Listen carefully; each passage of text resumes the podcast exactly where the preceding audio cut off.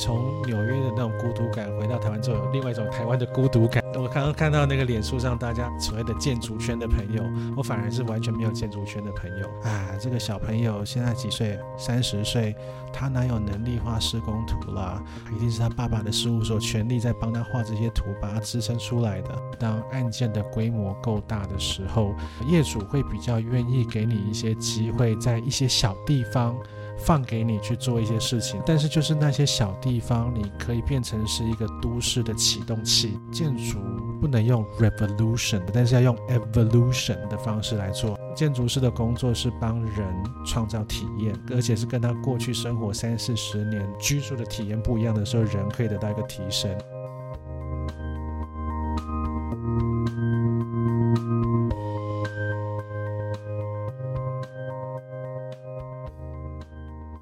呃，各位听众好，我是 TA 建筑观察的主持人进坤，那目前也担任台湾住宅建筑奖协会的秘书长。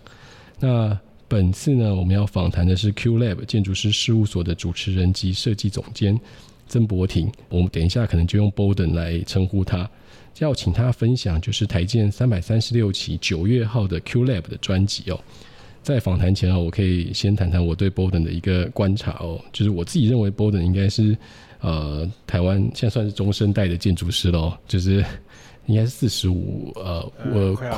快要四十五岁左右。他的作品其实我觉得跟台湾其他年轻建筑师不太一样。那这个不太一样，我觉得大家可以观察一个奖项。我觉得会蛮清楚，就是二零一四年的这个 ADA 新锐建筑奖跟二零一六年的 ADA 新锐建筑奖，那这两届 Borden 就是以这个台南一中体育馆跟这个综合国民运动中心都入围。他的作品跟其他同届入围的作品摊开来，其实风格跟类型其实落差非常非常大。就是其他的建筑师比较出发点是关注台湾这一块土地的历史、气候跟环境啊去回应。但是 Borden 它其实是借由一种比较呃数理逻辑构造系统跟参数化的设计去满足这个需求，所以作品一放在一起，其实这两个的差别其实很大。我然后对我来说，其实呃应该是台湾建筑发展的两条路线。那我觉得这一次专辑就是还蛮清楚的展现了他的风格。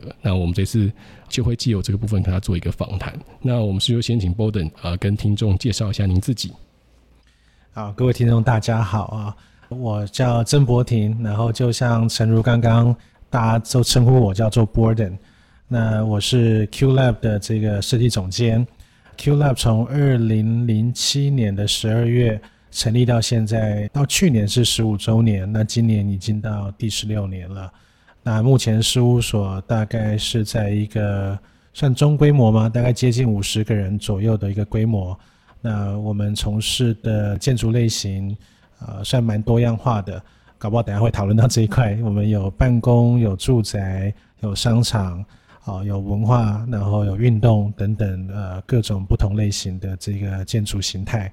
大概是这样子。那再看看进坤有没有什么要再发问的地方？OK，呃，其实如果听众对台湾建筑界的了解，其实大部分台湾建筑师事务所大概规模都在二十人。左右，那其实再就大概就是五十人，然后接下来就一百人到两百五十人。那我可以讲一下我最近了解的人数哦，像张哲夫建筑师事务所大概是二十五到三十人，那镜像大概是五十人左右，那再下来就是九点，九点大概是含监造人力大概是一百到一百五之间，那再就是沃登的前老板潘先生是两百五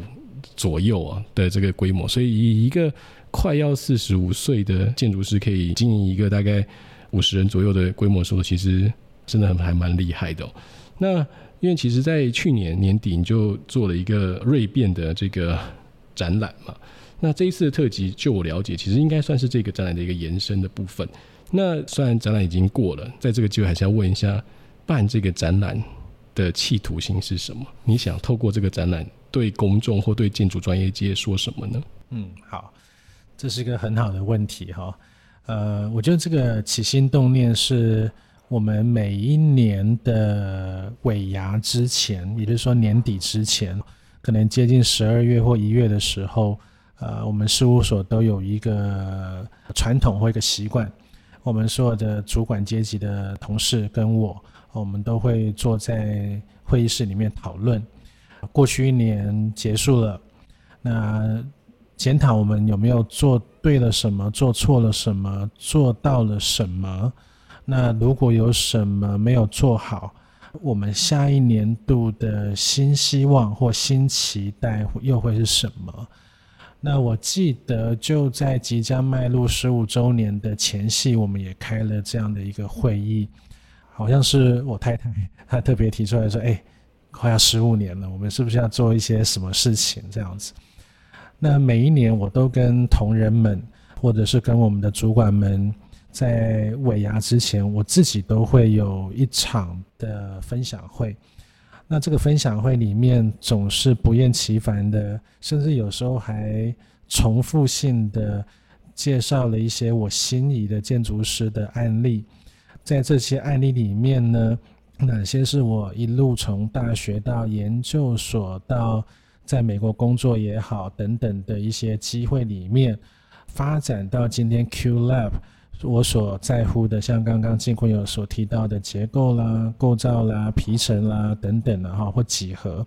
也就是说，每年透过这种年终检讨会、分享会，不断的在分享给同仁说，其实这个就是 QLab 的核心精神。我们在做商业案子或任何案子的过程当中，不要遗忘我们当初的初心。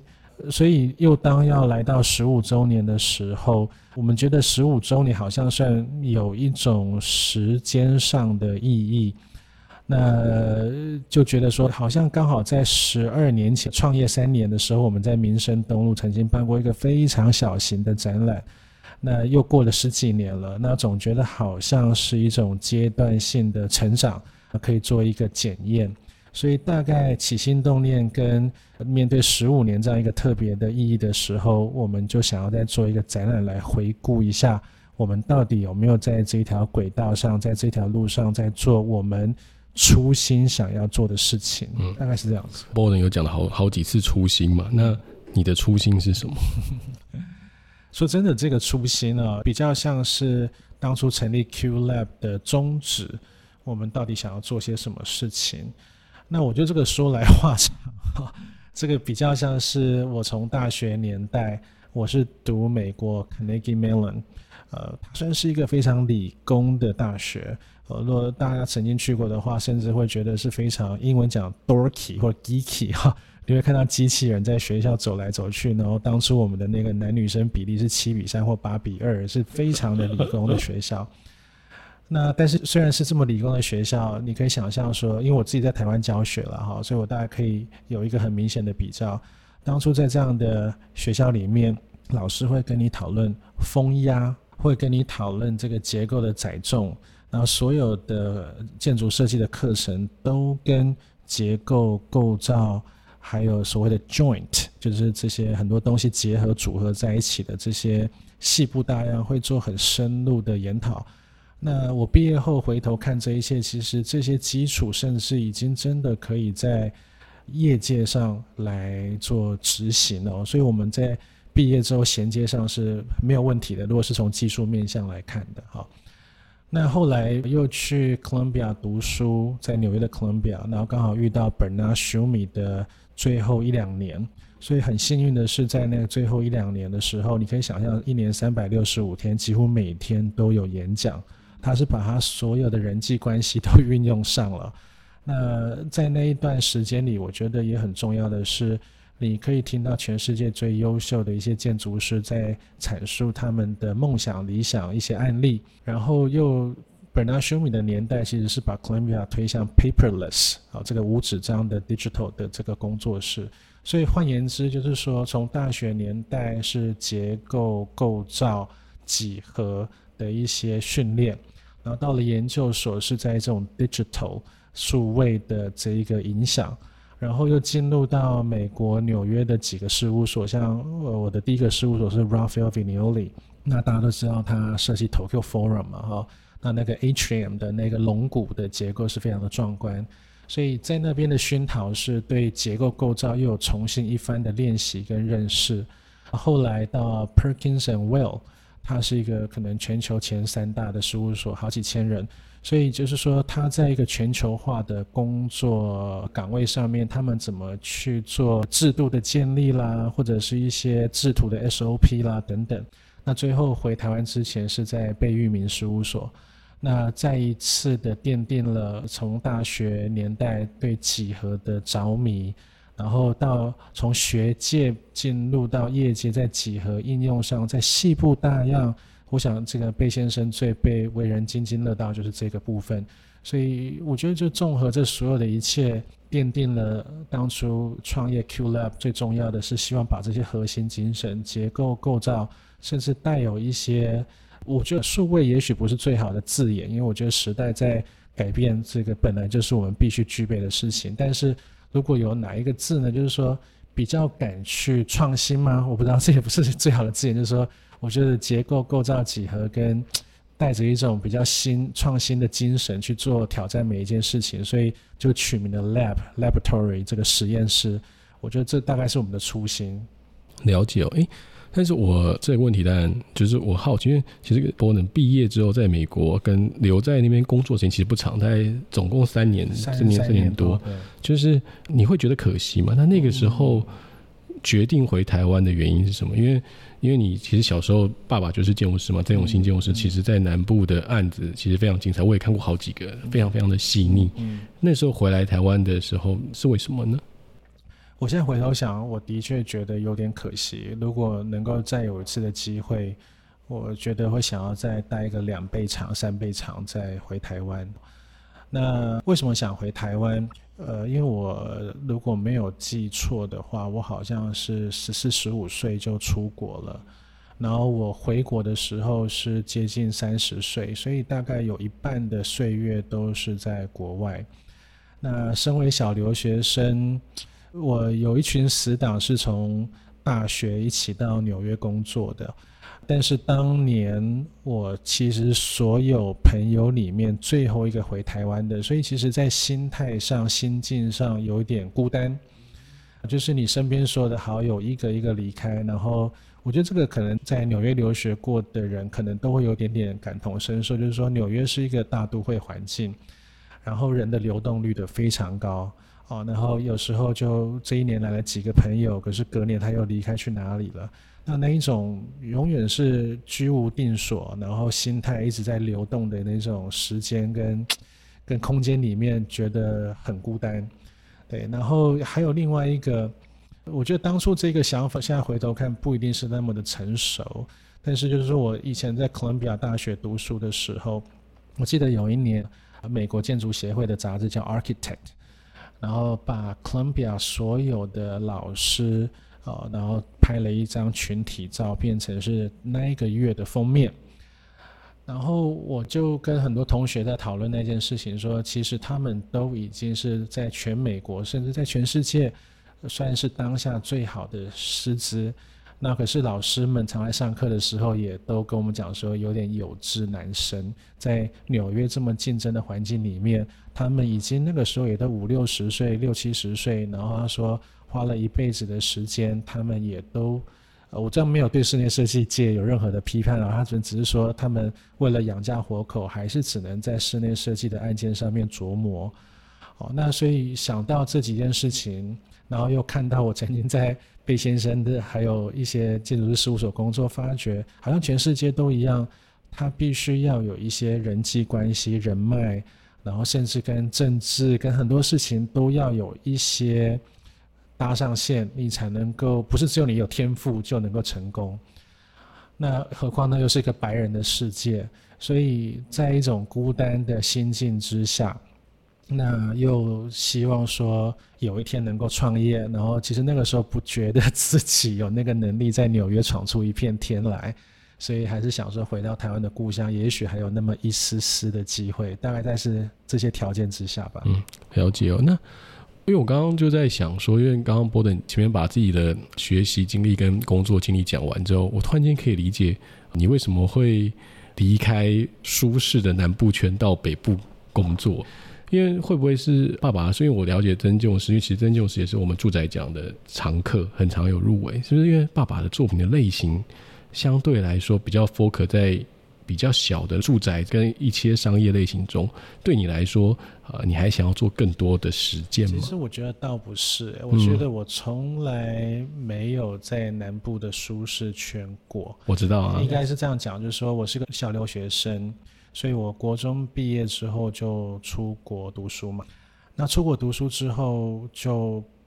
说真的，应该说从来就再也没有回过南部。我所谓的这句话，就是说除了。呃，寒暑假回去跟爸妈聊天玩啊，或者聚会啦。我的职业生涯发展就从来没有在南部过。那当初回国的第一个决定，当然从另外一个角度来看呢，就是说，那是要选择在台南跟父亲一起打拼发展，还是要选择在台北？这是第一个决定了嘛。那我自己告诉自己说，我当年选择从 Carnegie Mellon Pittsburgh 毕业之后，其实很多同学留在 Pittsburgh 工作。那我选择了纽约，我觉得那个大都会跟国际观给我的滋润滋养，远超过于所有的一切。就是回头看还是这么觉得，一点都不后悔到纽约。所以当我决定要回到亚洲，回到台湾的时候，我觉得比较接近。国际观的应该就首都台北了吧，所以倒不是舒适圈不舒适圈的问题，我觉得是说创业的一开始的第一步，虽然我觉得台湾离纽约还是那种国际性差很多，但是还是要选择在一个都会型的地方去发展，稍微比较能够接近当初我在纽约想要的一种雄心壮志吧，这样子。这样聊，因为我刚刚讲那个舒适圈其实也不是贬义，是说。嗯相对来说，跟着爸爸的步伐，那个路线太清晰了。其实从来没有想过这个问题。说真的，从来没有想过。我觉得真的就是刚刚所谓的国际的首都跟。非首都的一个选择，从来没有想过是不是跟爸爸那件事情的决定性没有那么重。哦、了解，是。所以如果说照你刚刚这样叙述，其实你回来之后，你在台北选择的第一个事务所就是潘先生的事务所嘛，嗯、就因为他就具备了你刚刚提到的这几个特质吗？是的，而且我觉得当初我还记得我二零零六年四月回到台湾的时候，然后。我才过没几天，四月六号吧，我还记得就直接去潘先生的事务所工作。我当下是有一点震惊的，震惊的是，我记得 orientation 就是所谓的新生训练，然后潘先生的事务所完全出乎我意料，非常的国际化，就是在一个新生训练的安排上面从。第一堂不是说第一堂课，就是说他先安排了这件事情，在下一件事情，在下一件事情，让你在进入这个事务所有这种无缝接轨的这个顺序上面，我觉得哇，想不到台湾的事务所可以做到如此般的成熟。因为我我父亲自己就是事务所嘛，所以我自己可以做一个比对。那我当下觉得说，我好像也来到对的一个地方，因为我可以从纽约国际的。这种事务所来到台湾也算是真的是一流的事务所。嗯，嗯，因为确实，因为我也跟潘先生访谈过，那其实潘先生就有提到，他其实他的企图心就跟你很像，而要做到这件事情，就必须要让自己的组织是非常完整、非常成熟，而且是非常具有战斗力的。所以，我觉得经营二十个人、经营五十个人到经营两百五十个人，每一个都是一个很关键的门槛，都在于你有没有把这个框架系统建构的非常非常的完整哦。那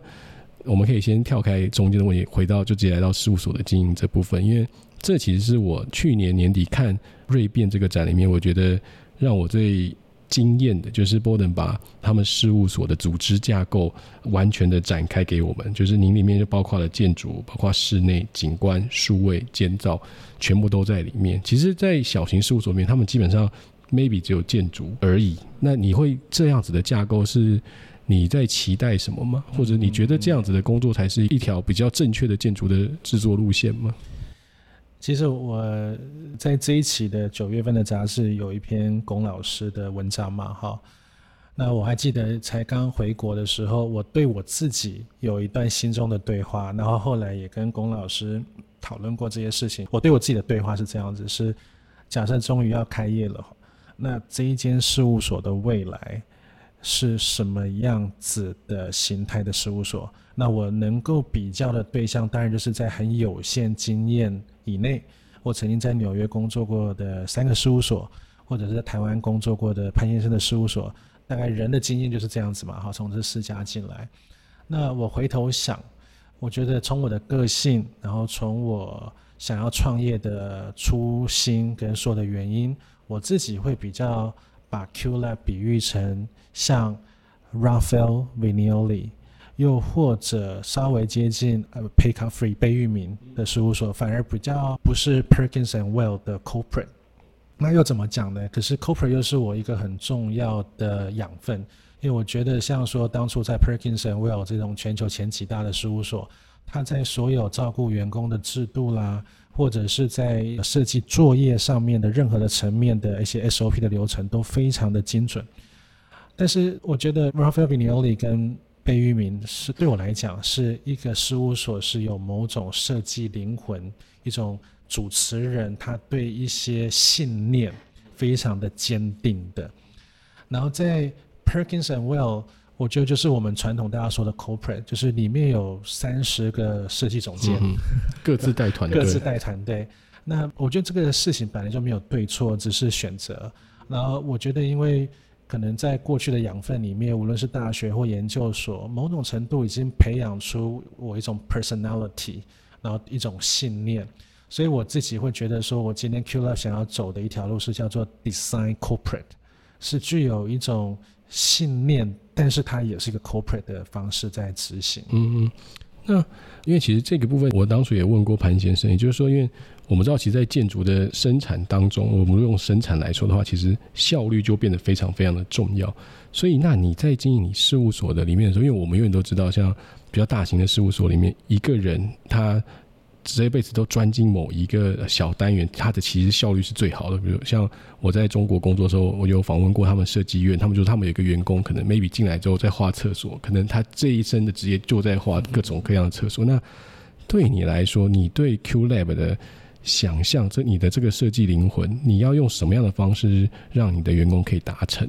嗯，我我。我觉得这个问题问得非常好，因为我的确就曾经在像 Perkins and Will 的这个事务所工作过，然后大部分的这些设计师们的确都会，其实你上他网站哦，他就直接告诉你，我们就是这样的事务所。你如果要做 Hospital，我们有所谓的 Hospital Leader、Design Leader，然后就所有的名称都列出来了。你都要做 Office，我们有 Office 的 Design Leader。那但是我觉得就是说。建筑是这么有趣的一个行业，那我很难想象说，如这是我个人的个性的问题，我很难想象说我一辈子如果只能做住宅的话，或一辈子只能做办公，或一辈子只能做什么的话，我可能会有一点不准。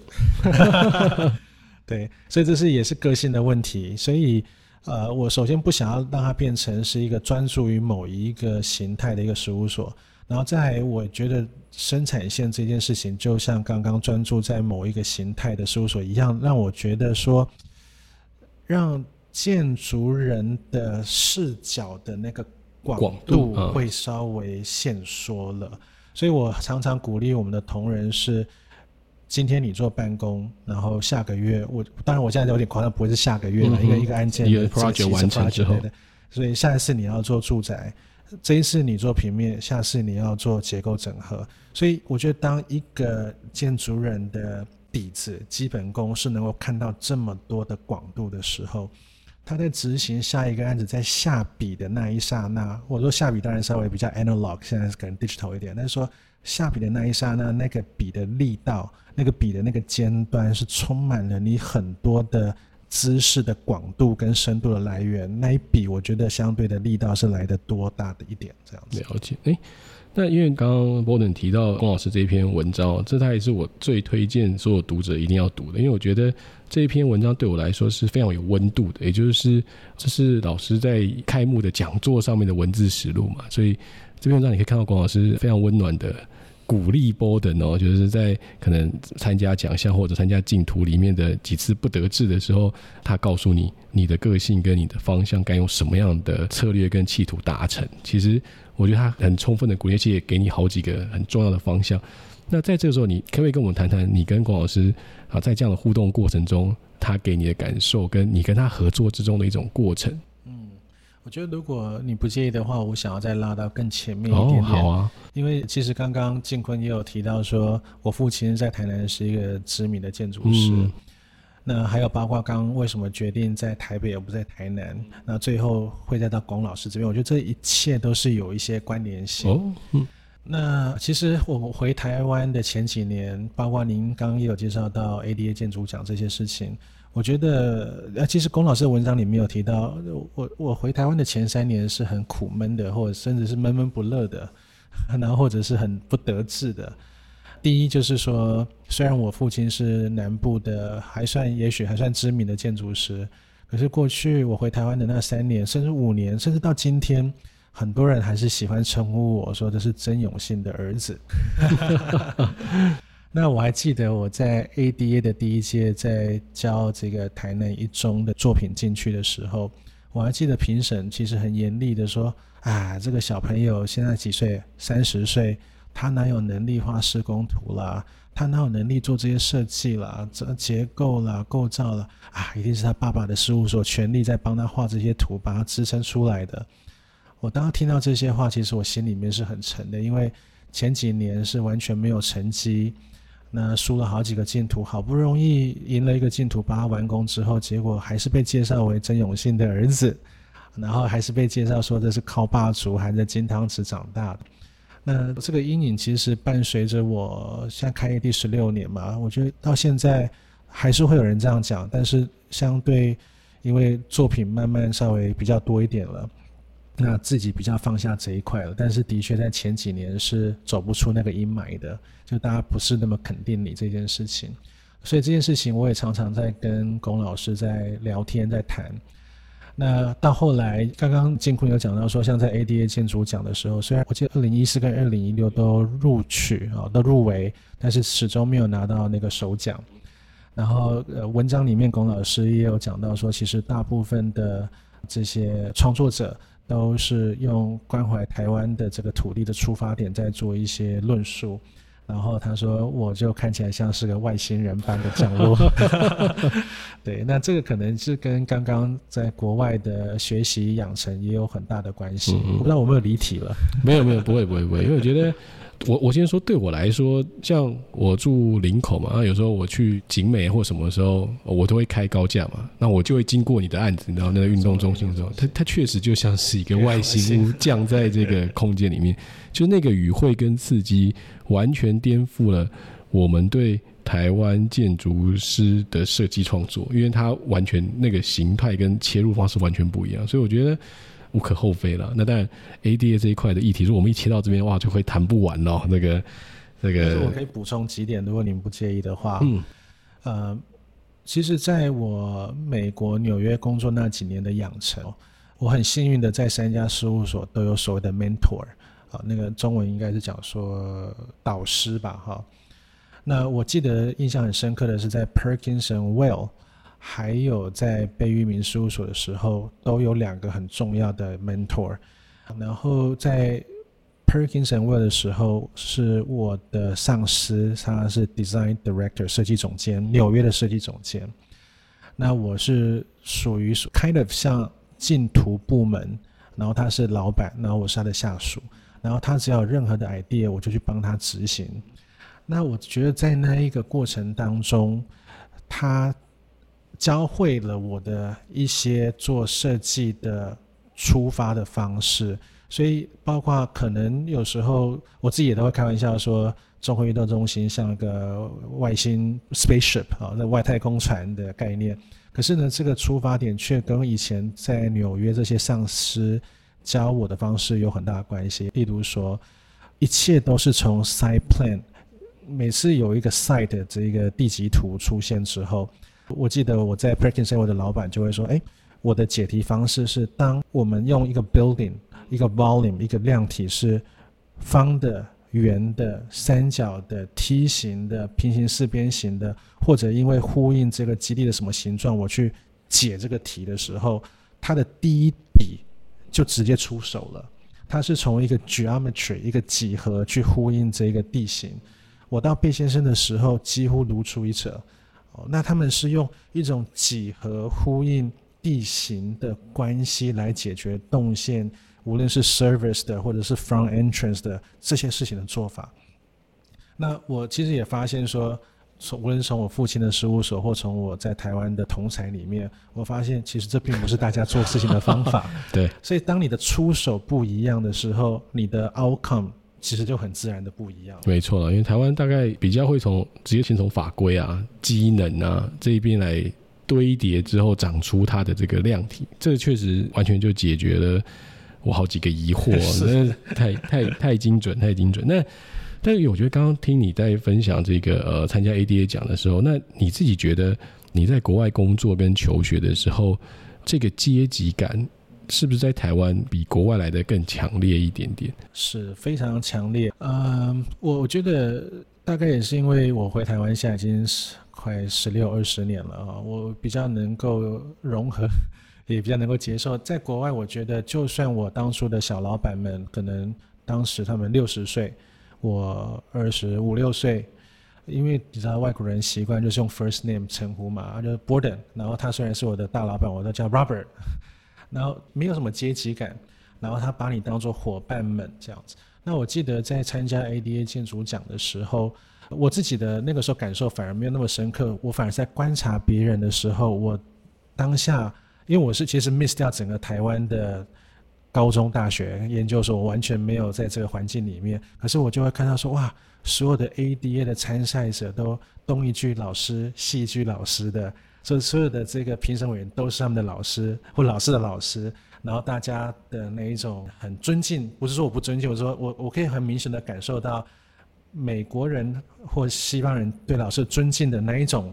亲密度。跟我们台湾人对老师的那种尊敬度的那种表达方式是完全不一样，完全不同的。所以，对，我不知道我怎么回答，但就是说可以感受到东西方的差异。嗯，这我可以理解，因为我自己虽然是在台湾受教，但是我也不是在这个高中、大学系统里面，所以有时候我会觉得那个领域他们有一个很妙的家族的模式在里面。你如果不在那个模式里面，你有时候很难。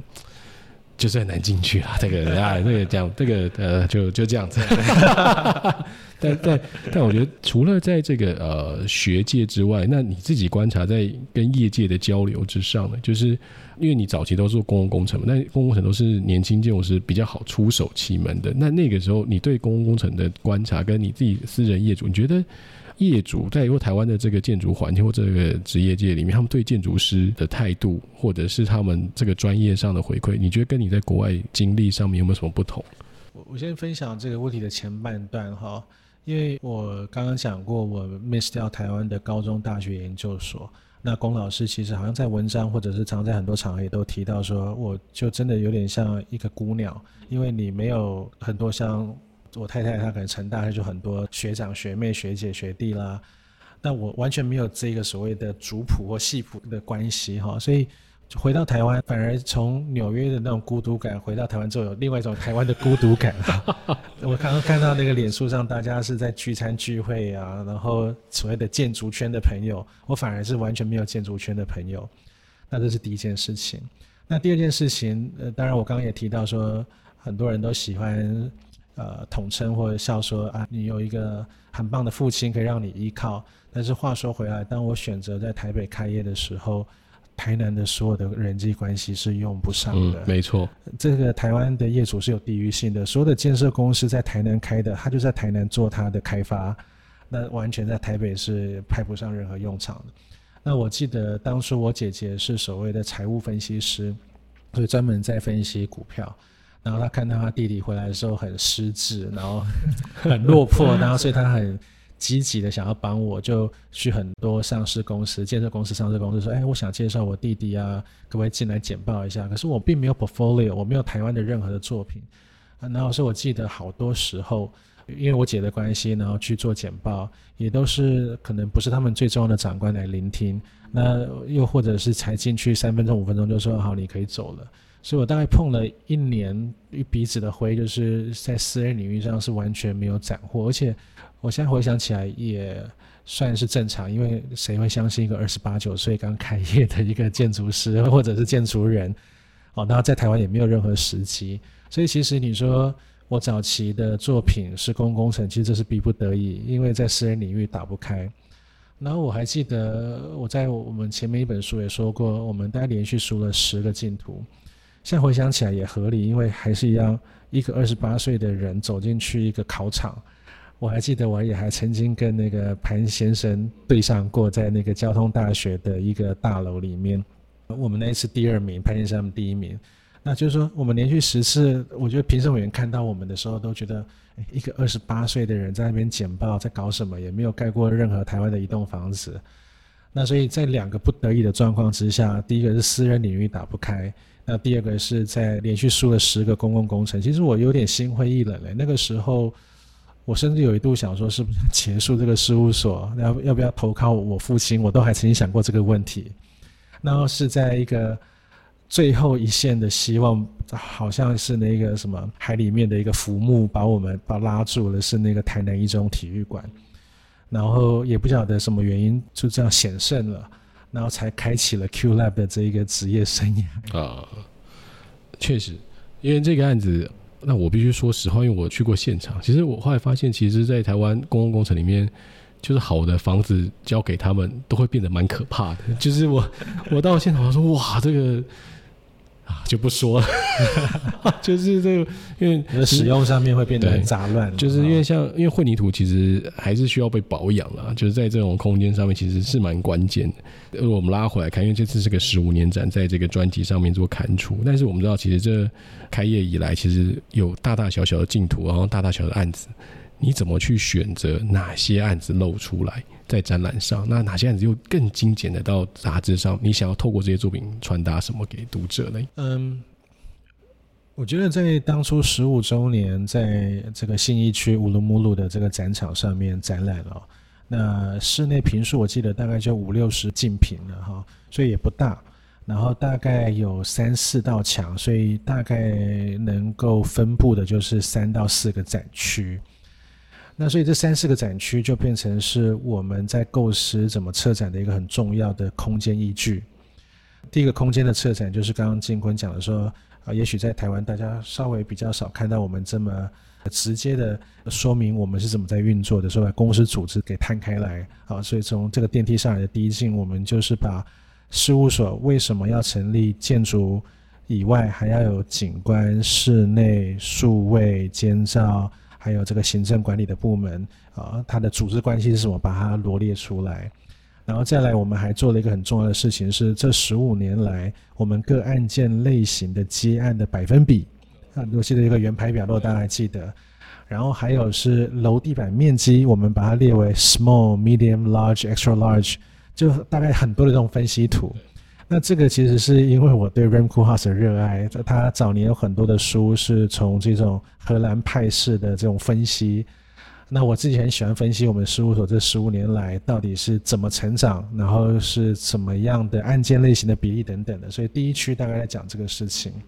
第二区其实是在展场的左边是一个演讲区或这个所谓的讨论区。那这一区呢，比较像是背景式的，因为常常办活动的话，会有很多人坐在那边。那个时候，我们决定做一件事情，是那一区的主持人，像我跟龚老师在对谈的时候的背墙，几乎是十五年的缩影。所以以每三年为一个单位，把重要的案件挑选出来，总共是有五个三年的一个缩影。那其他的空间，我们做了一个很重要的决定，是我想要让。来看展的或来听论坛的人，可以了解我们目前当下正在做什么。所以那一个展区就是十五年的缩影，加上最近这两三年的一些案件。那剩下的两个展区，其实是算是比较没有大脑式的在分，也应该就是说有一区就是完全的公共工程区，另外一区就几乎是一半文化一半住宅。那是用案件类型来做分类。嗯，了解。那在这一次，因为我相信在这展览中浓缩到这个纸本的里面的这十几件作品的时候，那这个时候你的出手相对于空间来说就要更准确。那你怎么去选是哪几件到这里面，以及是哪几个演讲跟哪几个活动的文字要放到里面，跟哪些图面要被刊出？你怎么去做这个决定？呃，首先，我觉得建坤的问题实在是非常的 precise，很精准哈。因为其实我们邀请了龚老师，总共办了三四场的论坛。那其实挑选了某一场的论坛，然后把它文字化，变成是我们这一期里面的开场的开场的论述。嗯嗯、那因为我觉得那一场的对谈真的是很贴切 QLab 这十五年想要发展的事情，又或者说从龚老师第三者的观察里面，我觉得某种程度是非常精准的说到了我们核心想要做的事情有哪些。所以首先。也是希望说用这样的一个开场来介绍 QLab 给所有的读者，说这是我们事务所发展的初衷跟最近的情况，这是第一件事情。那再来就是在作品的选择上面，我觉得其实跟龚老师的那一篇的论坛的文章有很大的关系。我希望说介绍给读者认识 QLab 的时候，几乎是先从我们的第一个作品台南一中。然后再来到乌来立体停车场，其实它是一个时代顺序性的介绍。那为什么用这么简单的时代的顺序性的介绍？因为我觉得某种程度它表达了 QLab 在每一个三年它所遇到的，无论是机会或困境里面，然后慢慢的发展。例如说，原本是困境，我们没有什么机会去得到一些案件。可是因为先赢得台南一中之后，有了个运动的时机，所以我们就说哇，好不容易有时机了，是运动类型的，我们赶快去参加下一个运动类型的吧，因为至少时机了，所以才能够有机会又拿到这个土城运动中心跟综合运动中心，所以大概是用这样的序列。那当然，这十五年里面有非常多案件，绝对不是这十三个作品而已。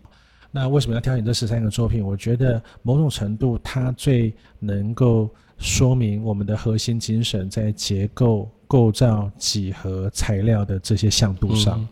哦，我觉得另外一个是那个关键点嘛，因为我觉得前面都比较在谈这个公共工程的部分，可是我觉得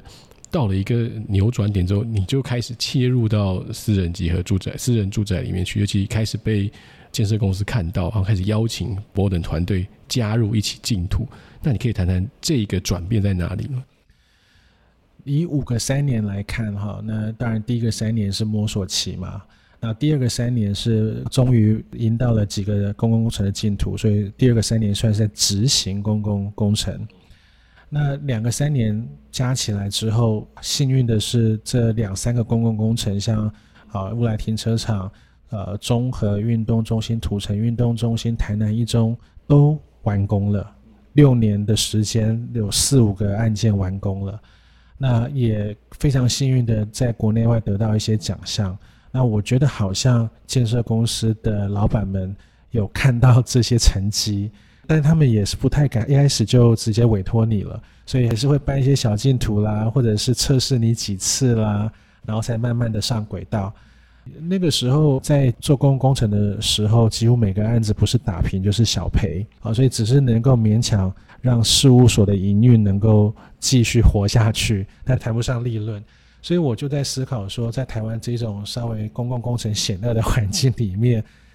呃，能够继续百分之百接案都是公共工程吗？这变成是我一个很大的问号。所以当有机会来敲门的时候，我觉得是事务所应该要做出改变的时候。所以那一段时间，第三个三年，我几乎我必须说有一点点的来者不拒。只要有机会，我觉得是要让事务所有机会转型的机会，而且不是每个案子都成功了。我记得说有一些知名的建设公司当初在给我们一些案子的时候，我现在回顾了，我也觉得说当初的雄心壮志、野心太大，然后不是在台湾一般可以接受的集合住宅的市场的设计。所以我还记得好几个案子发展个半年一年之后，他还说：“哦，谢谢你可以。”对，所以大概成功率也可能那个时间只有一半啊。但是也因为这一半呢，然后有些案件也落成了。像我这次应该有放的是那个 Green Life 集合住宅侨裕的侨裕的。对，那我觉得那些给了我们很好的这个基本功，住宅基本功，也让我们的案件开始有一点进入到原本公共工程百分之百。然后慢慢变成降低到九十八十七十六十，所以到了第三个三年或第四个三年的时候，几乎已经来到五十五十，或者甚至私人的案件再多一点点了。嗯哼，因为我自己在看 Borden 案的时候，其实我一直都觉得那个态度跟那个信念很强，因为真的必须说，很多时候我们看到年轻的建筑师在做，或好的建筑在做公共工程的时候，他们有一个态度。可是做私人集合住宅案的时候，好像那个态度会被模糊了，或者是不确定这个模糊是因为业主的要求，或者是他自己就退却。但是我在看你的这个集合住宅类的提案的时候，还是很大胆的，就是呃，像最近最大胆的就是这个连云的这个集合住宅哦，这个案子我跟我们家结构技师。讨论很久，他就说：“我这个案子这个结构真的太厉害。”他说：“既然从下面涨，然后直接就往上。”他说：“这件事情在台湾的住宅建筑界很少有人敢做这样子。”那你在面对这些私人业主的时候，你跟他们讨论的态度上面，你不会有因为很想拿到这个案子，然后牺牲一些事情的可能？对，呃，其实大概在两年前到三年前，台湾的房地产还没有下来的时候，最近大概大家可以感受到有一个下来的感觉嘛，哈。那一阵子是房地产最热的时候，我们事务所大概回绝了不下十个的住宅案。哦，嗯，那原因是我觉得这个有一些天时地利条件，就是说又回到初心这件事情。事务所经营到现在进入第十六年，那我说两三年前可能大概十三、十四年，那事务所终于来到一个相对在财务上比较平稳的状态。那我那个信念，我也不断的跟同事们分享说，我们要更回到当初设定或是创业 Q Lab 的初心是什么。那我也常常在跟我老婆，还有跟很多同仁在想说，其实当我们到七八十岁，如果能够活到八九十岁，其实人一生能够完成的建筑案几个，应该也是数得出来，不会太多个。那那个时间到底是要放在？放诸四海皆准的，稍微比较没有灵魂的建筑上，还是说我们死去之前，你会觉得说你好像对自己有所交代？嗯、那所以我觉得说，如果今天只是要再做一个非常标准的集合住宅的平面，然后让他穿上一件漂漂亮的衣服，我说实在的，我没有太大的兴趣。我觉得 Ram Kool House 教我的。或者是过去这在纽约的工作教我的是，建筑师的工作是帮人创造体验，而且是跟他过去生活三四十年的居住的体验不一样的时候，人可以得到一个提升。那所以哪怕连云的创新，我我还是觉得说很棒，但是它的创新的程度还是在某种保守的过程当中。提升了可能二十 percent、三十 percent，并没有到很 crazy 的五六十 percent，但是我觉得至少是有那一点的创新是很值得去尝试的。但是如果没有那一点创新的话，我觉得时间的分配上也许会再需要再更多加思考这样。嗯，因为那个案子如果最后完工之后就可以跟这个他的斜对角，另外一个已经完工的案子可以做一个很大的对照。对我来说了，因为觉得我们还是希望这个市容可以更好看一点，不要那么呃张牙舞爪哦。那我们在这边，因为刚刚我们已经谈了很多你的想法跟作品，那是不是可以帮我们选几个在这一期杂志里面刊登里面，你觉得你可以用这样子来介绍你当初怎么在这个 site 里面出手，然后你怎么让结构或者让其他的这些构造的地方来执行你的作品？可以帮我们选几个案，你觉得可以表达这件事情的？OK，好，我也许呢，呃，我就选封面的这个竹东立体停车场的这个案子哈。那虽然停车场是一个相对单纯、相对简单的 typology，但是这个案子的几何，我觉得就像当初在纽约，我在 Perkinson 为我的小老板教我的事情，呃，如出一辙哈。就说这块基地是一个非常狭长型的一个基地，那在基地的正中央突然有一个比较剧烈的转折，一个转弯，然后就变得很狭长。那我记得当初我们在做净土的时候呢，要去满足车位啦，要去满足这个数量上面的一些要求哈。那我们下手的方式，或者是我下手的方式呢，其实就是跟过去在贝先生的教学是一样的，因为我们相信。龚老师在文章上面有提到说，Boardman 是很相信可以用建筑手法解决很多问题的一个事务所。那所以我们就用了纯粹的两个圆形跟一个长方形，然后把所有的模具都算对。就是说，在 QLab 的案件里面，我常常跟同事讲说，能够有一个尺寸就不要第二个尺寸，我们用一个尺寸做到底。所以在这里面你可以看到说，要用两个半圆结合一个长方形。然后怎么样把所有的车位、柱距，还有所有的格栅的分割，然后帷幕的分割，全部对缝对线，然后还要能够让这种流动的感觉跟都市的衔接面、开放性、开放感，能够用一个几何做出来，用出一次手就能够把事情全部结合在一起。所以我们就决定了说，这个半圆形的几何必须要停在基地急转弯的地方。然后刚好是一个最完美、最接近基地最大化可以善用的空间。那另外一个半圆形呢，它是怎么去面对市场？这边有个中央市场，所以很多的一楼的店面的出入口也可以在那边做一个最大的广场的一个放射跟一个留置。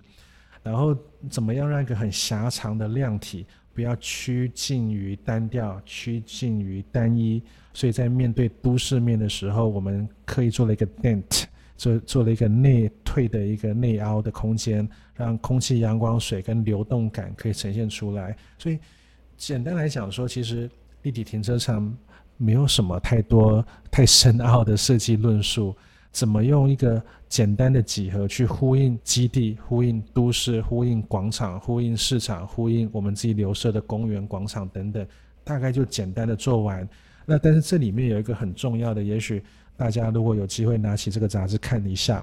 这个案件的所有的梁柱几乎是非常细、非常扁，原因是我们做了两个半圆形的剪力墙，嗯，几乎把所有的结构都吊起来啊！不要以为这个停车场很好做，其实因为建筑物是从地下往上涨的哦，所以。你那个如果停车场的那个柱距不对哦，你上面的空间就会非常非常难用，因为你看停车场的平面图就知道这房子以后楼上的格局会长成什么样子哦。而且这个案子其实基本上我有去过，就是他在还在施工阶段的时候，我在旁边的牛排店吃过牛排，然后我在旁边看说，哇，这个停车场是谁做的啊？这个这么大量体，然后可是那个选的那个材料是很简单的，因为。很多时候我们在回应基地环境的时候，越复杂的环境或者越缤纷的环境，其实我们应该要做的越简单，然后不要再造成更多的纷扰。那我觉得这个停车场的空间就给我们这样的感受。但是如果我们回去看这个综合的这个案子，这个案子里面它同样是处于在这种比较台北四层楼多的社区里面，可是它你却用了另外一种不同的策略去解题。这个为什么这两个的不同的态度是是怎么区隔的？中和运动中心，它其实是坐落在综合运动广场、运动运动操场的里面哈。对，所以呃，某种程度它的自由度是有的，因为它的这个幅地是算比较大一点点的。那么呃，我觉得当初在思考这个案件呢，它的几何脉络或者是 form follows function 几乎胜过一切，因为。它在基地的这个脉络里面稍微比较没有那么强烈。怎么说？因为旁边就是高架桥，然后什么东西都离得远远的，嗯嗯，就是几乎在一个孤岛的里面，它没有什么太多的都市纹理需要马上去照应。它是在一个操场公园里面，所以这某种程度让我们比较能够放手的去思考，纯粹从几何构造这件事情来想。那如果从这个第二页的这个右上角一张图哈，从操场看过去的一张图，很多人说像太空船这张图，其实它是从三个非常纯粹的几何哦。首先是一个圆四十五度角的圆，然后近射到对面的四十五度角的一个圆，然后面对操场比较低的这个屋顶的前沿，它是因为在空间需求上面那边是一个空调室，那个机房的高度不需要太高，然后到了中间点。因为它是篮球场的最高点，然后又到了面对棒球场的时候是攀岩场，它的净高的需求再低下来，所以我们几乎是用连连看的方式，再连出一系列的几何，只用了两个圆圈，两个圆圈，然后低点、高点、中点，把全部的东西连起来，整个案子的几何几乎就完成了。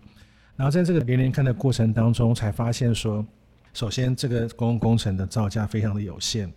绝对不可能做出像撒哈哈蒂的这种三 D 弧线。台湾没有这个工艺跟造价。嗯，那所以我们在 Grasshopper 里面又去做了几件事情，怎么把所有的面材都平面化，然后平面化完之后发现全部都是三角形，所以我们在做前栋就是这个曲棍球场的时候，还有在做主动本动的这个篮球场啦、羽毛球场的时候，就决定说我们要用一个语汇从头做到底，就是三角折板、三角形。所以包括说在呃右下一页的时候，大家会看到在这个入口广场有一个被切开来的一个三角形。那个就是我们放 cooling tower 这个放冷气主机的 cooling tower，把它切开来，然后在曲棍球场的屋顶，然后跟 cooling tower 的这个三角形的中间，变成是一个全新进入到运动中心的入口。所以就是说，用一系列的平面三角形、立体三角形、立面三角形，做出动线，做出造型，做出形随机能而生的量体。嗯确实是，就是从波等的回答，你就可以知道，其实建筑师不只是做设计啊，建筑师其实就在整合所有的功能、所有的需求，然后在里面找到一个最好的答案出来哦。那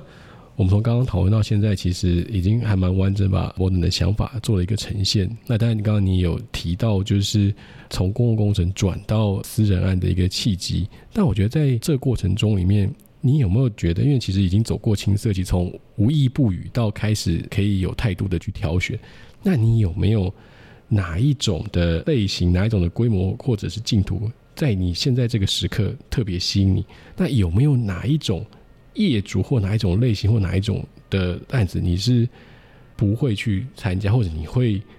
就是呃根本完全不会想或不会接受？你的态度让你觉得这种是不要碰的？这两种可以跟我们分享一下。我先从 Q Lab 的第三个三年到第四个三年之间谈起。我们几乎是无意不语的在参加台湾所有县市升格为直辖市之后，都会有一系列的这个图书馆啦、美术馆啦，好这些净土，我们几乎是无一不语，可是全部都铩羽而归。那龚老师其实也有提到哈，我我们当初在参与这些。所有的净土的时候，其实还是一个小毛头。虽然事务所已经成立六七年，七八年哈，那可是在这个建筑行业里面，都可能呃还算是一个小毛头。那累积了呃这么多的这个败战的成绩，那龚老师几句话也有点点醒我们哈。虽然概念也许龚老师都很称赞我们说不错很好。可是我觉得这个建筑的产业真的是需要时间来证明很多事情的，所以我有一点大概了解了，也大概知道说我们现在 Q Lab 在什么地方应该做什么事情。那龚老师也是这么鼓励我们说，赶快把现在手上这一系列的作品赶快给完成，而且是有姿态的完成。未来，当我们再回去参加这些文化类型或者是大型公共工程竞图的时候，当你有更多有姿态的作品完成的时候，大家看你的方式会不一样。所以我换个方式回答进坤是说，我觉得可能在短期的这一年、两年、三年里面，跟我当初过去才四五年前的做法完全不一样。当初是无意不语，我现在应该是每意都不语。我觉得可能会想要先很用心的把手上这些，无论是办公大楼、总部大楼、集合住宅。或者是一些厂房的案件，那用很有设计想法的方式把它完成，然后让大家看到。那我觉得应该会在三四年、四五年或五六年之后，可能又要回去那个无一不语的阶段了。这样子，因为我去年其实台湾有很多很大的、很算中大型规模的公共工程啊，文化类，包括北美馆。然后包括金门，或者是包括英图，都没有看到你们参加，所以我就想说，哎，好像年轻的建筑团队缺席了。但如果你这样讲，了解，因为确实把现有的站稳这个时机拿出来之后，后面再往前，其实也是一个可能相对来说更好的一个策略。那刚刚第二个问题就是有没有哪一种类型，或者是也不一定是哪种类型，或者说某一些业主的某些要求，你听到你会。拒绝，或者是你就会不想参与他的委托，也会有这样子。我先讲哪些案子我特别有兴趣好了。我觉得可能也深受 Ram c o o h o u s e 的影响。我觉得完全不是 scale 的问题，我觉得是案件的有趣度、复杂度，呃，是让我很 exciting 的事情。像很早年前 r a m c o o h o u s e 出那个 X XML Extra Large 那一本书，然后也是在讲说各种 scale。的建筑的好玩的地方在哪里？所以其实我们也才在几年前做了一个超小的案件，就是那个这次也有刊登出来的这个国光客运哦，我那个超级小的案子，嗯、但是同时也有几个超级大的案子，所以我觉得我很想要多接触的，就是游走在这种超级小跟超级大的案子。反而在中间，我稍微比较没有那么兴趣。我觉得超级大的案件，包括我们目前手中正在做的是宏泰人寿，也这次有刊登出来在南港的一个案子哦。那个呃，下面有商场，有文化，我们创造了一个文化的一个平台，然后有办公，然后有共享办公室，然后我们还做了一些天桥，天桥上面有一些那个 lounge 什么的。我觉得这种 mix use。然后可以很大规模的跟都市衔接，我觉得它机会是非常的多。这个是现阶段我们目前在做三大寿险业，像国泰人寿、富邦人寿、宏泰人寿，然后每一个案子可能都是五千平、六千平。我其实在这里面找到非常多的乐趣，是因为当案件的规模够大的时候，呃，业主会比较愿意给你一些机会，在一些小地方放给你去做一些事情，只要你能够把造价控制住。那但是就是那些小地方，你可以变成是一个都市的启动器。当业主也能够支持你去做的话，反而小的案子，因为每一分钱都很重要，那你那个预算的分配没有像大案件能够自由度这么高，所以我倒觉得现在一些 XL 的大型的案件是蛮受我们的青睐。嗯嗯，那看起来是不想回答、不想接的案子。没有，我也我也可以回答，因为我刚刚其实也蛮老实说的。呃，我觉得这么多年，像我们很有幸运，在最近这两三年做了连云建设，而且最近还赢得国家卓越建设奖的卓越奖嘛，哈。那所以我觉得我对住宅还是充满了乐观的心情。但是其实我们也曾经遇到很多业主，就拿了一张九宫格的平面图来说，你就照抄吧，在市场上就是这样子，那帮我们设计个立面就好。那我觉得这样其实并没有办法发挥到我们想要关注的一些事情，也可能也不是我们的长才。那所以这样类型的或这样态度的方式，我们会比较少接。确实，我觉得住宅这个数量最大的这个类型，确实可以表现最少的一个类型。这个我们可能还需要很长的时间去讨论。但是我觉得联云建设这一次让我们能够有所突破，就很不一样哦。我们可以在三楼的地方做出一个漂浮在空中两百公尺的跑道，这个几乎是在做毕业设计提出来才有可能的事情，现在要落实在忠孝东路上。然后一种弧形的三角金字塔般的结构构造，可以变成是美学的另外一种代表，而不是一种装饰行为。我我觉得这个是还蛮值得鼓励业主的。嗯，对，那个凌云建设确实是。他们在最近好几个推案嘛，包括在新一区的推案，其实都做的还蛮有态度，而且也蛮愿意给台湾的建筑师团队机会。因为其实现在很多开发商都喜欢找这个国外的品牌来加持它的销售。那我觉得联云在这一块其实是很信任台湾建筑师的能力。对，那我我们在这一期访谈里面，其实我在读这个杂志的时候，我一直觉得少了一篇文章，就是少了。事务所自己的文章，就是少了包的你，或者是你的同仁，或者你团队的文章去谈你们自己，因为你比较你借由了这个龚老师跟张伟雄两个外部的意见，可是我我好像少了这一篇文章。你那时候在取舍中间，为什么没有做这件事情？其实我挣扎了好久，我其实很想写，但是呢，我挣扎的一个点是，有时候自己写很容易让。别人觉得说这个人就在泼墨自己，一直在讲自己怎么样怎么样的，会有点不客观。所以我到截稿的前夕，我都还在挣扎这件事情。我在想说，要不要拿掉其中一个案子，大概有几页的篇幅来好好写一下过去这十五年的一些想法。但是后来没有做这件事情，就我觉得我还有点放不开，就是好像还是因为它是一本专刊，某种程度可能它。被注视的强度已经会比较提高了。那可是，如果在这个时间点被大家阅读起来，好像说我们在讲自己多怎么样、多怎么样的时候，反而是不是就是借由第三者大家对我们的观察来做一个简单的论述就好？这个大概是我心里面没有办法克服的那一关吧。等下，这个我就要吐槽一下，这个 我多年前就收到天下帮你出的那一本地表，我觉得那个已经是呃。就对我来说，那个反而是更表现你自己。那为什么在这个事上反而保？我说这两本，对我觉得这个这个其实是一种心境的变化啊。我觉得是好几年前的时候，我觉得好像在寻找一种出路，因为你也需要在那个时候，希望说有更多人看到你，然后也是在一个机会之下了，因为他们在办，我忘记是第六百集还是五百集的时候，然后他在各行各业有选了一些人物。那我不太确定我们为什么被选上，但是在那个因缘机会之下，有认识天下文化，那也促成了后面那一本书。但是在出那本书之后，呃，其实也有很多的各方的意见，然后跟自己又更年纪再更大一点，然后现在事务所再更稳定一点，然后所以我觉得这个很难去说明，就是它是一种心境，一种心路历程，觉得说。也许现在可以再往后退，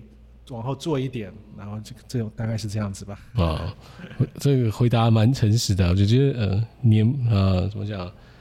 这个人不少年啊怎么讲？我觉得我觉得我觉得那个轻狂不是不是坏事，而且确实那时候我觉得看到你出，我也觉得哇很惊吓，因为在台湾好像你要到了一个年纪，你要被一一种社会的接受度高才能够出书。可是这么年轻却出这本书，其实是确实是这个作品是有支撑力道，确实是很难看到。但我觉得确实就是在台湾那个棒打出头鸟啊，这个确实是。那你会不会觉得你到现在十五年，你成熟了？可是你会不会觉得你当初回来的这个冲撞的 power 跟这个能量会不会消失掉？你你会担心这件事吗？还是你会觉得嗯不会啊？我觉得这是一种新的转化。我觉得这十五年让我学到很多，因为我刚刚有分享到说，在第三个三年的起头，那很多建设公司有看到我们，给我们机会，可是给我们机会的当下，我们几乎是用革命式的去说，哎，我觉得住宅应该是怎么样子的，在提案，其实是吓到业主的，所以我们的成功率只有百分之五十，但所以这个让我学到了一个 lesson。就是说，建筑可能不能用 revolution 的方式，不能用革命的方式，但是要用 evolution，用演变的方式来做。所以，我们过去这两三年，我在公司跟同仁在执行或发想的过程当中，我们很多同仁更是才刚留学回国毕业，我就看到我十五年前的自己，然后是用那种拼命式的或很 delirious in New York 的那种 Rembrandt 的方式在提案的时候。我自己现在已经告诉大家，告诉自己说，每一个案子，我们应该把那个创新能够提到百分之二十三十，已经是非常了不起。因为你要让市场上的业主觉得安心，觉得说他能够掌握到七十 percent、八十 percent，这个案子是可以推出去的，不会失败的。但是那个二十 percent 的 risk 是可以被接受的创新。所以我大概是用这样的心情在调整事务所，调整自己。嗯这我也可以分享一个小故事哦。大概在二零零八年，我们住宅奖该评审会议的时候，那时候苏玉哲就在讨论的时候，那他就那时候就分析，这都实际他分析说，他观察台湾的住宅界，就是你只能跟开发商讲三年后的或五年后的愿景，你不要想要跟他讲十年后。你如果一丢出这个，他就他就跟你不沟通，他就会甩开你，他会觉得你你不懂，他很担心这件事情，所以他也像博德，他就开始。呃，让自己的这个往前拉到一个三年、四年这个可接受的范围哦。那我只以为这件事可能有改善，就还还是依然是这样。但是我觉得这个对我来讲是不是坏事？哎，我觉得一步登天，或者说直接做一个革命式的百分之百的跳跃，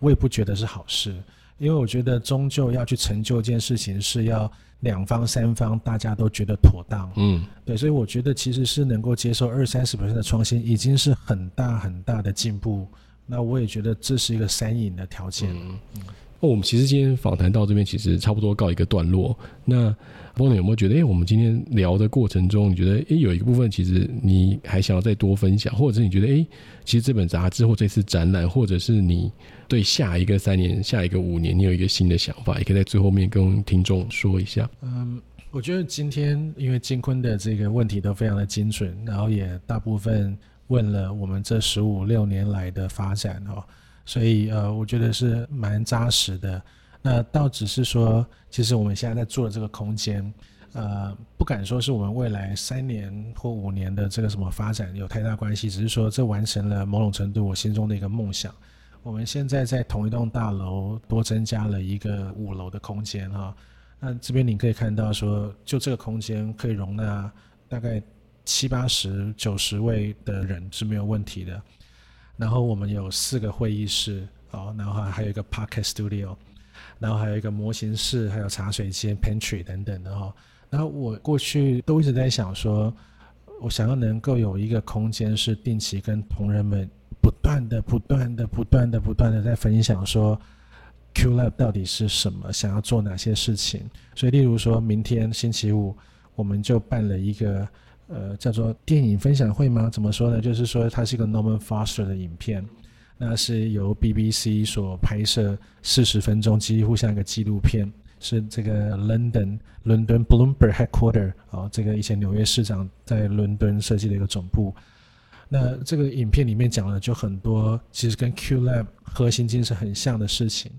那以前没有这个空间的时候，很难把大家聚集在一起，然后来分享讨论我们下一步要怎么走。那又或者是要去借别人的场地去做展览，或做一些发表，或做一些交流。好像我们最近已经在发展 AI，那所以我们有很多的教育训练，很多的这个实战的经验，怎么分享到各专案去。所以我觉得这个虽然是某种程度在发展 QLab 组织上很重要的一个 milestone，有一个平行四个会议室同时在发展，有一个主空间可以办译文，可以办沙龙，可以办教育训练，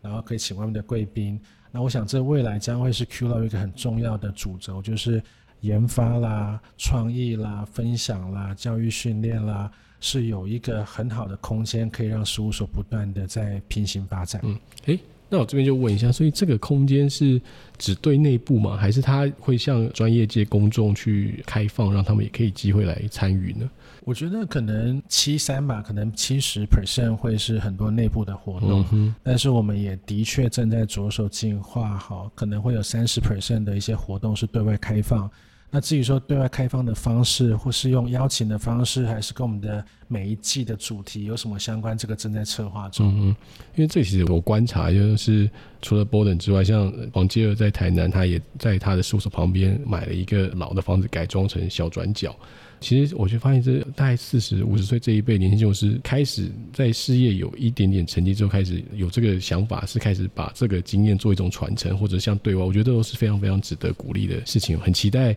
呃 Borden 的 Podcast 节目啊，这个跨行抢生意啊，这样不好啦。好啊，那非常感谢各位今天聆听我们这一集的节目哦，那希望大家都有收获。其实这一期的杂志真的非常精彩，就除了前面这个 Borden 的专辑之外，后面也有。很多蛮有意思的小住宅，我觉得其实两相对照来看，其实就可以发现，其实台湾的建筑界现在的这个生命力其实还是蛮强劲的哦。那我们是在这最后就跟我们的听众说一声再见。那我也不行，我先要工商时间一下，这个我们第九届台湾住宅建筑奖哦，也正在公开进行征件哦。所以听到的听众，如果你觉得啊，我觉得 Borden 的作品还好啊，我觉得。我也可以，我有更厉害的，啊，也欢迎你把你的作品啊来投稿到台建，或者投稿到我们住宅建筑奖参加我们的竞赛哦。那不能我们就跟听众说声再见吧。谢谢大家，再见，感谢，拜拜。如果听众朋友对于本期杂志内容有兴趣，非常欢迎到博客来、诚品等书店购买实体杂志，也可直接联系台湾建筑报道杂志社选购。或习惯用电子书阅读的朋友，也欢迎到 UDN 读书吧订阅台湾建筑电子书。如果你喜欢我们的节目，欢迎到各大收听平台订阅 TA 建筑观察。如果你是在 Apple Podcast 收听，请留下五星评论，告诉我们为什么你会喜欢。如果你想要知道更多的建筑资讯，欢迎追踪台湾建筑 Facebook 及 Instagram。连结就在我们的节目资讯栏。